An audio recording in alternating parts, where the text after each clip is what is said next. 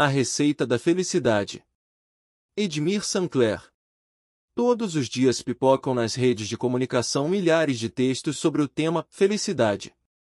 Livros são lançados, artigos escritos, vídeos e todo tipo de arquivos são produzidos e vêm se juntar a uma já incontável biblioteca sobre o assunto. É fácil perceber que existem milhares de rótulos cujo objetivo final é essa tal da felicidade. Dentre tantos temos a psicologia, a filosofia, autoajuda, a meditação, sexoterapias, as práticas tântricas, as diversas vertentes da yoga e outras centenas de cadeiras e disciplinas buscando a mesma coisa por caminhos diferentes. Todos válidos, já que a busca é absolutamente individual. A felicidade não existe. O que existe são momentos felizes. Por mais óbvia e simplória que essa frase possa parecer a princípio, traz uma verdade perturbadora e nem um pouco romântica. Já que em seu enunciado, determina a finitude inevitável de cada momento. Mas, que tipo de felicidade transcendental é essa que a humanidade tanto procura? Uma felicidade perene e inalterável, onde cessam as tristezas e contrariedades. O conhecido foram felizes para sempre como nos contos de fadas que parecem resistir à evolução e ao tempo no imaginário humano. Assim colocado, fica fácil vermos que a felicidade, como um estado permanente, é uma utopia absoluta. Se transformaria em um desagradável tédio em pouco tempo, isso faz parte da inquieta natureza humana. Mas, se a pensarmos como apenas momentos de pleno gozo da existência, ela se torna extremamente atraente e absolutamente possível. Dependemos dos altos e baixos para sermos felizes. Precisamos do ruim para valorizar o bom. O ser humano é assim. Precisamos estabelecer relações de valor para decidirmos entre umas coisas e outras. A maioria de nós, que já passou de certa idade, tem razoável certeza de que existem muitos momentos onde nos sentimos plenos e felizes pelos mais variados motivos. Saber perceber esses momentos, enquanto estão acontecendo, é fundamental no processo de aprender a ser feliz.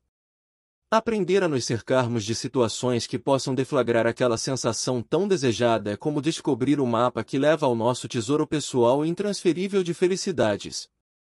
Nosso paraíso interior. Pena que só alcancemos isso na maturidade.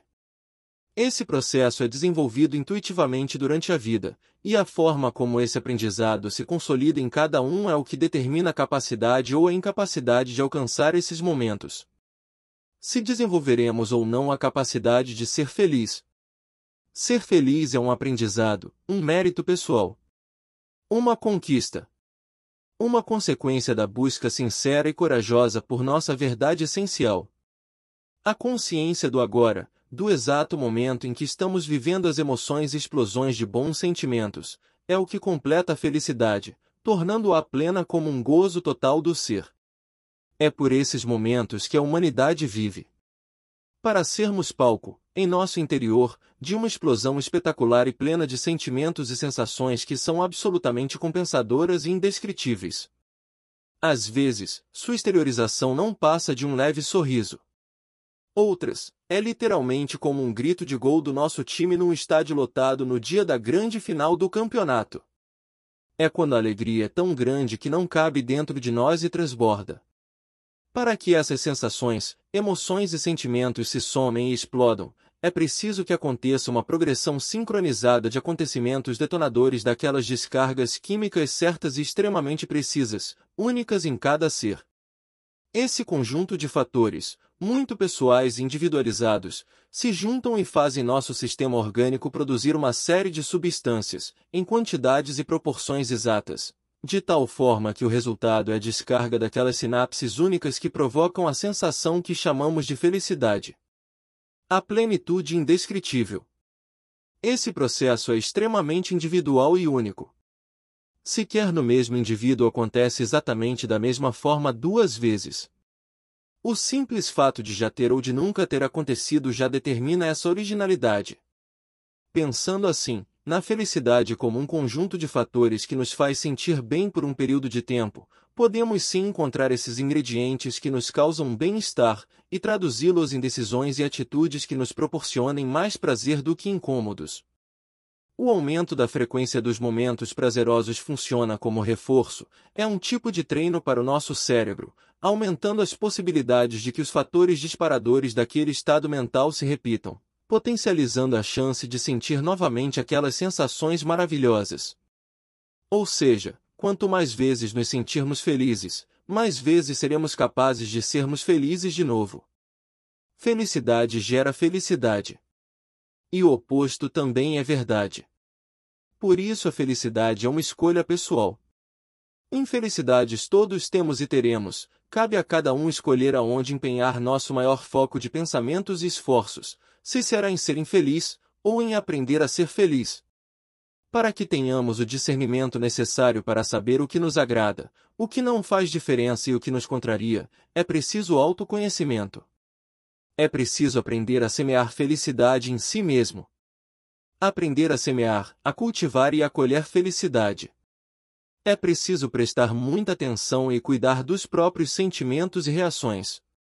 É preciso aprender quais devemos cultivar e quais devemos exterminar para não nos contaminarmos com pragas daninhas. Ter a capacidade de perceber onde estão nossos limites requer autocrítica e conclusões, muitas vezes, desagradáveis e perturbadoras.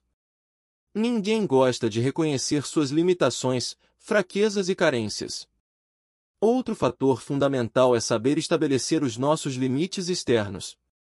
Até onde deixar que os outros opinem, influam e nos cobrem por nossas decisões de âmbito pessoal?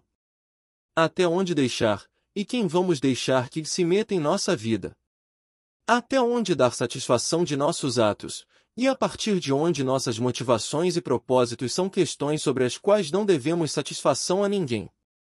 A independência emocional é fundamental para realizarmos nossa essência.